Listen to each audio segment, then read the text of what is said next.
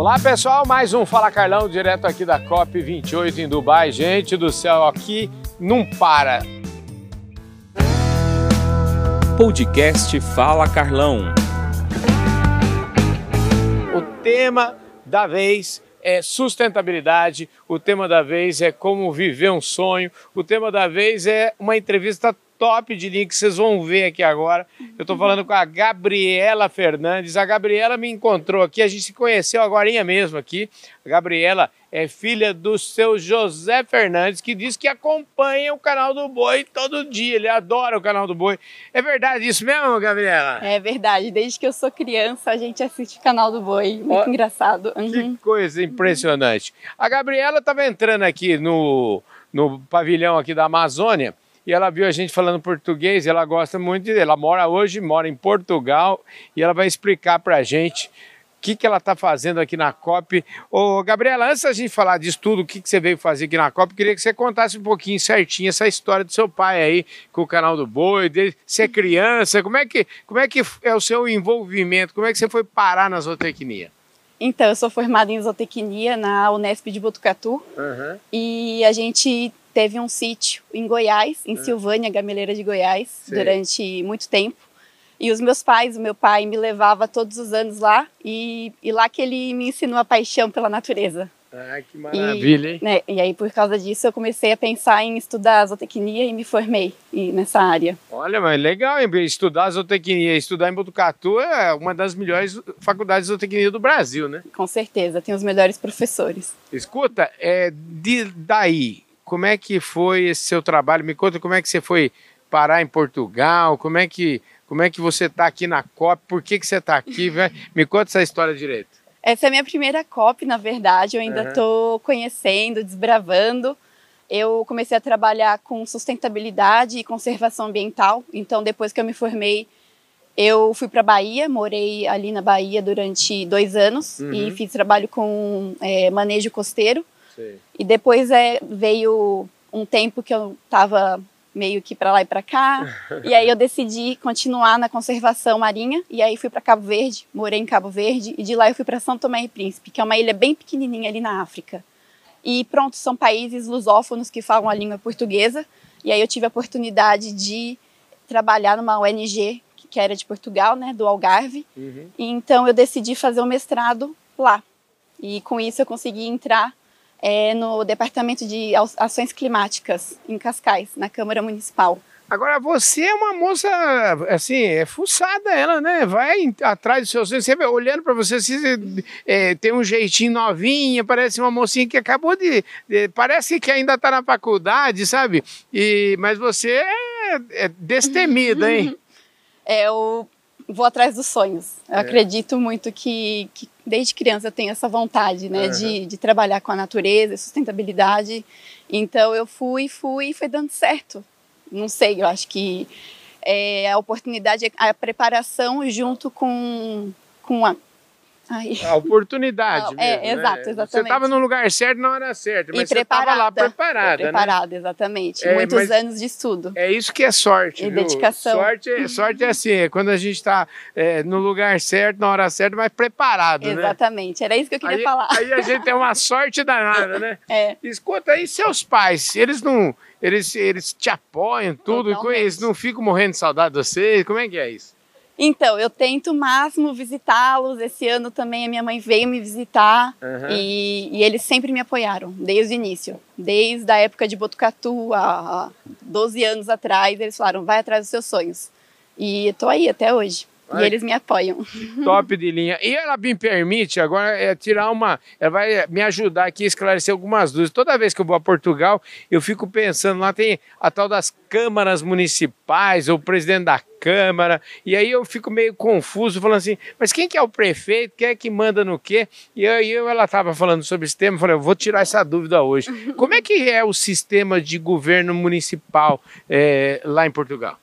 Então, nós temos a Câmara Municipal, que uhum. é como se fosse a nossa prefeitura. Ah, e dentro da Câmara nós temos o presidente da Câmara, uhum. que é como se fosse o nosso prefeito, e o gabinete de vereação, que uhum. são os hum. nossos vereadores.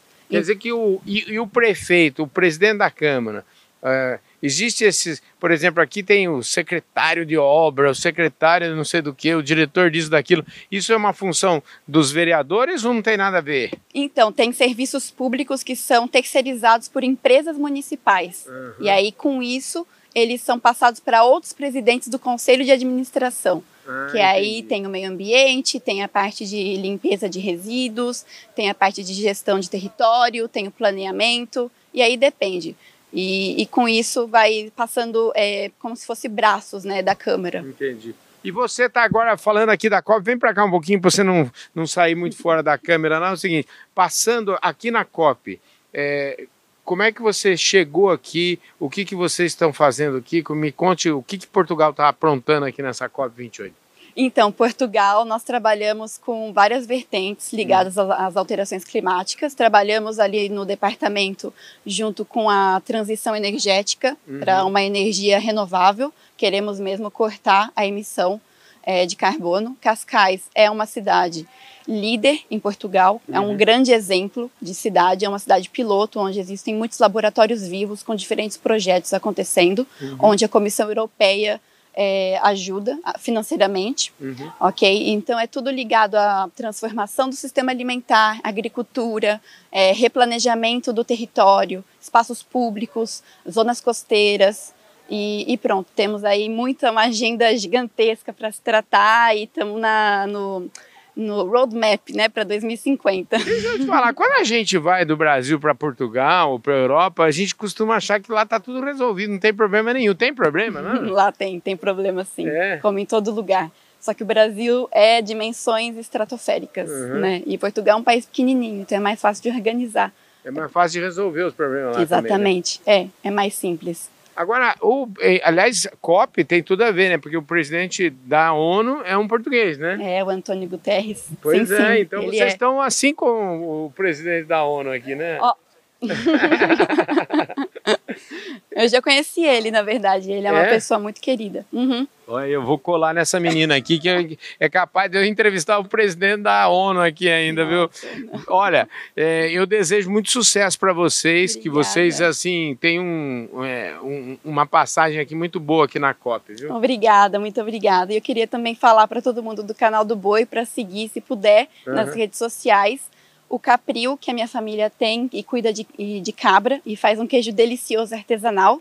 Chama ah. Capri Hortência, então pois. segue lá. Olha, a gente nem falou disso, né? O seu, seu pai cria cabra. Eu adoro queijo de cabra, sabia? Acho é. uma delícia. É, nós criamos cabras. E ele é apaixonado e faz o queijo artesanal ele mesmo com a minha mãe, ali em Mogi das Cruzes, em São Paulo. Uhum. E eles entregam em domicílio, entrega em casa, vende para restaurante. E, e, vem cá, qual que é a raça? É a Sunny ou, que, ou é outra raça? Não, é Sunny. Sunny ah, também é. Sunny é a raça top por excelência. O pessoal que cria cabra, Sunny é top de linha. Né? É mesmo, é sim. Elas são muito leite, as, as cabrinhas lá do sítio do seu pai, não? Depende, depende. Depende é. da época do ano. É, né? uhum, né? Uhum. É Mas como, também... São como as vacas em si. Claro. No inverno, o leite baixa um pouquinho, né? Exatamente. Também temos outros produtores onde compramos o leite para fazer o queijo. Ah, então vocês têm um laticínio mesmo. É uma, e a marca é a Hortência. É, Caprio da Hortência, exatamente. Não, vou querer, eu vou querer experimentar, eu sim, vou querer sim. comprar isso aí. Hein? E ainda é biológico, né? Orgânico, como diz no Brasil. Uhum. Então vale a pena.